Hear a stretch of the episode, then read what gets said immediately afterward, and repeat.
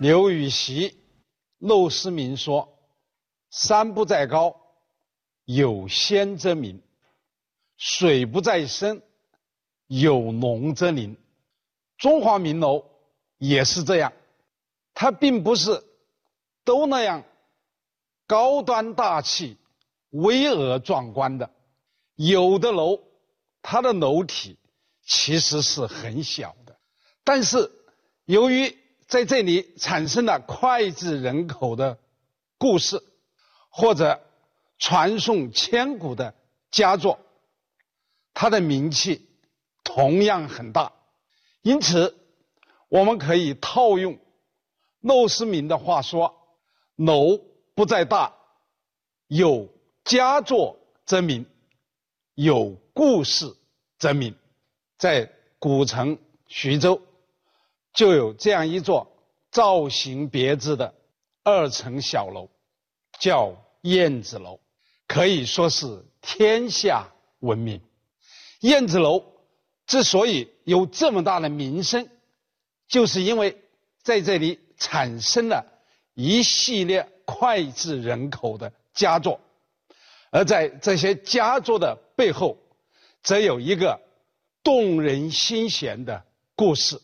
燕子楼本是唐代徐州刺史兼武陵军节度使张英府邸的一座小楼，由于它的飞檐挑角像展翅飞翔的燕子，而平时呢又确有许多燕子在这里栖息，所以就叫燕子楼。同历史上的许多中华名楼一样，燕子楼也是屡毁屡建。今天我们所见到的燕子楼，是一九八五年重建的，坐落在徐州市云龙公园的知春岛上。而唐代的燕子楼是在什么地方呢？据徐州当地的文史学者考证，是在唐代的徐州官署的北边，也就是今天的徐州市彭城路一号附近。讲到燕子楼，就要讲到燕子楼的女主人关盼盼。关盼盼是张英的妾，遗憾的是，张英。纳她为妾，没有多久就去世了。这个关盼盼在张英死后十余年都没有再嫁。为什么没有走呢？那就是念旧爱而不嫁。所谓念旧爱而不嫁有两种，一个就是说他爱张英，还有一个就是说在这爱里面包含着感恩，爱情里面包含着感恩。这种爱情就非同一般呐。所以，关盼盼是个什么样的人呢？就是一个懂得感恩的人。这样的人在中国，无论是在古代还是在今天，都是值得尊重的。到了清朝的这个同治年间的呃徐州府志啊，还把关盼盼收入到《列女传》，这说明徐州当地人。肯定他是一个懂得感恩的人，是一个对爱情忠贞不二的人。我们不妨来看一看啊，我们看看张仲硕的这三首诗：楼上残灯半晓霜，独眠人起合欢床。相思一夜情多少，地角天涯不是长。这个独眠人就是指关盼盼。我们再看第二首。北邙松柏锁愁烟，这个北邙啊，就是北邙山，这是唐代人最理想的一块坟地。当时有个说法，就是生在苏杭，葬在北邙嘛。所以张英死了之后啊，归葬东洛，其实就是葬在北邙。北邙松柏锁愁烟，燕子楼人思悄然。这不是把生者和死者来进行对比吗？自埋剑履歌尘扇，建礼是什么意思呢？就是建礼上殿这四个字的简称。古代有些重臣啊，由于受到皇帝的特别的这个呃优待，允许他们代见上殿，这就是叫做啊见礼上殿的意思。那自埋见礼呢，就是指自从张英死了之后，那么歌成散呐，就是说呃这个关盼盼再也不唱歌了，红袖香消已十年。再看第三首，试看红颜洛阳回。这洛阳就是张英呢啊，这个他的坟墓所在的地方嘛，对不对？看见鸿雁从洛阳飞过来了，他当然是很有感触嘛。又睹玄禽碧色来，玄禽就是指燕子嘛，黑色的禽鸟就是燕子啊。来，秋天里看见鸿雁从洛阳飞来，春天里又看见燕子飞来。遥射玉箫无意绪，任从蛛网任从灰。遥射玉箫就是指张英在的时候，关盼盼为他演奏的乐器有瑟有箫。那么张英死了之后，他哪里还有意绪呢？弄这些乐器呢？所以任从蛛网任从灰嘛。任从它上面呃蜘蛛结了网。它上面积累了很多灰尘，都无心再理这些乐器了。那么，白居易的《燕子楼三首》呢？我们还是看看作品。先看第一首：满窗明月满帘霜，被冷灯残扶卧床。燕子楼中霜月夜，秋来只为一人长。这写谁呢？被冷灯残扶卧床的主人公。就是关盼盼嘛。再看第二首，电晕罗衫色似烟。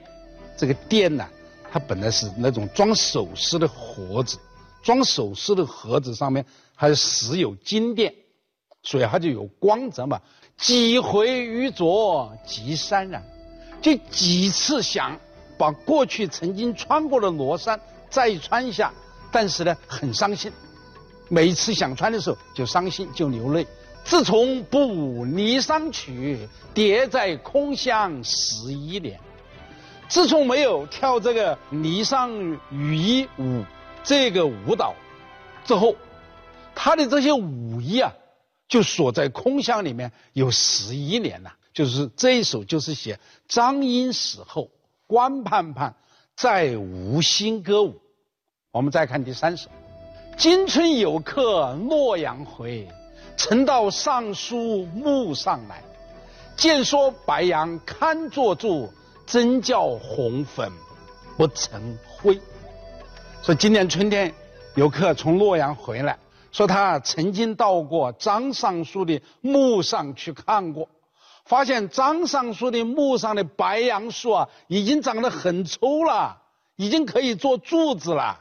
那就是说已经死了很久了嘛，说安真叫红粉不成灰，红粉在这里就是指关盼盼嘛。说张英都死了这么多年了，坟上的树都要都好抽了，那么关盼盼怎么可能不一脸的憔悴呢？白居易的这三首诗啊，确实写得很好。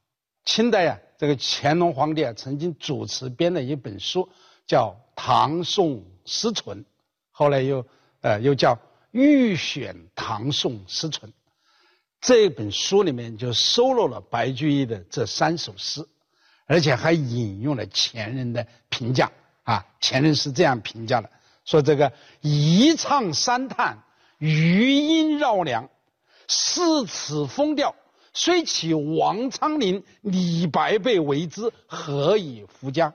啊，说这个诗太好了，一唱三叹，余音绕梁啊。说那即使是李白和王昌龄来写，也不一定写的这么好。为什么这样讲呢？因为唐代诗人当中啊，有三个人是最擅长于写七言绝句，一个是李白，一个是王昌龄，一个是杜牧啊。那这个评论家认为，呃，虽起王昌龄、李白为之，何以复加？所以这首诗确，这三首诗确实写得好。正是因为这三首诗的成就大，影响广泛，所以关盼盼和燕子楼的故事就这样传开了。据徐州的地方文献记载，燕子楼这个楼啊，在历史上曾经屡毁屡建。燕子楼空，佳人何在？空锁楼中燕。这是这首词的经典名句，用三句词高度的概括了关盼盼的命运和燕子楼的沧桑。这三句就是写古字如梦，古今如梦，何曾梦觉？但有旧欢新怨。这三句就是总结嘛，就不管是今天自己的。家园之梦，还是古代的燕子楼之梦，都是如梦。不管是古还是今，都是一场梦。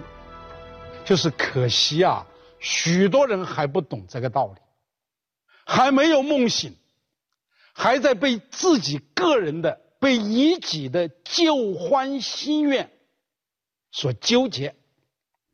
最后结尾，一时对黄楼夜景惟余浩叹。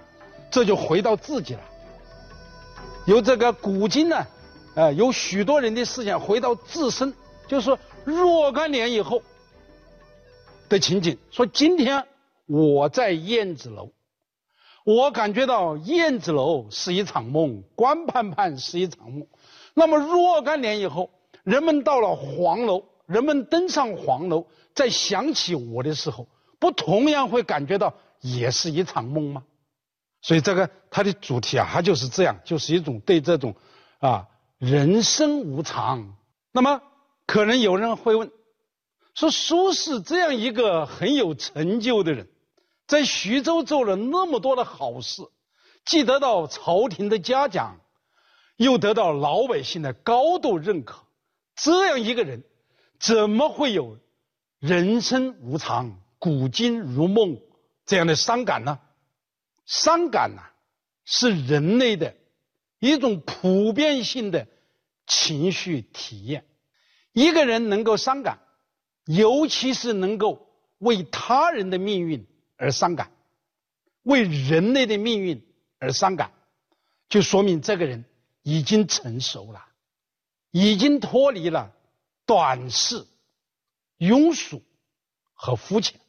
我们知道。人生是有限的，在这有限的人生当中，还要经历许多的磨难，许多的坎坷，所以一个真正成熟的人，是未免有伤感的。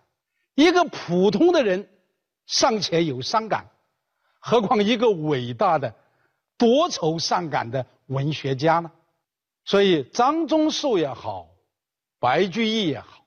他们都写了《燕子楼》三首，都对关盼盼的命运表达了深切的同情。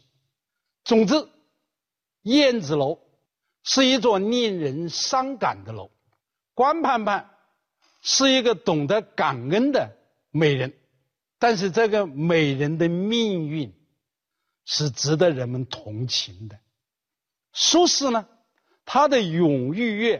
这首词，它由对关盼盼的命运的伤感，延伸到对古往今来的所有人的命运的伤感，也就是对人类的命运的伤感。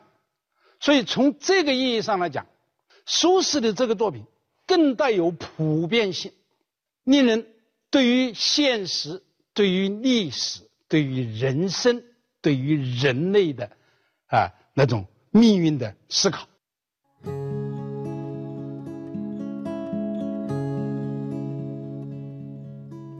你告诉我，星星很高，似懂非懂的我还很小。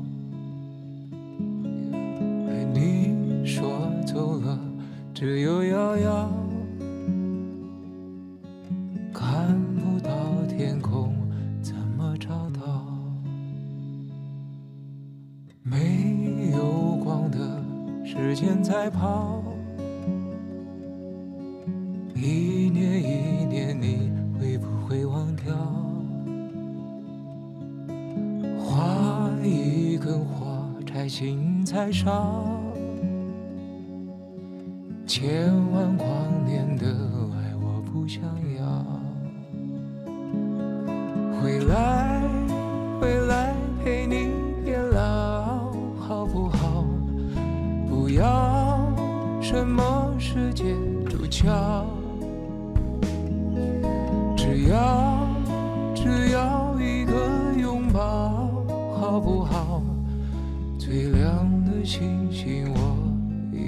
看到，生命未来有你照耀，回家的路我会微笑。我在想你，你知不知道？看看天空。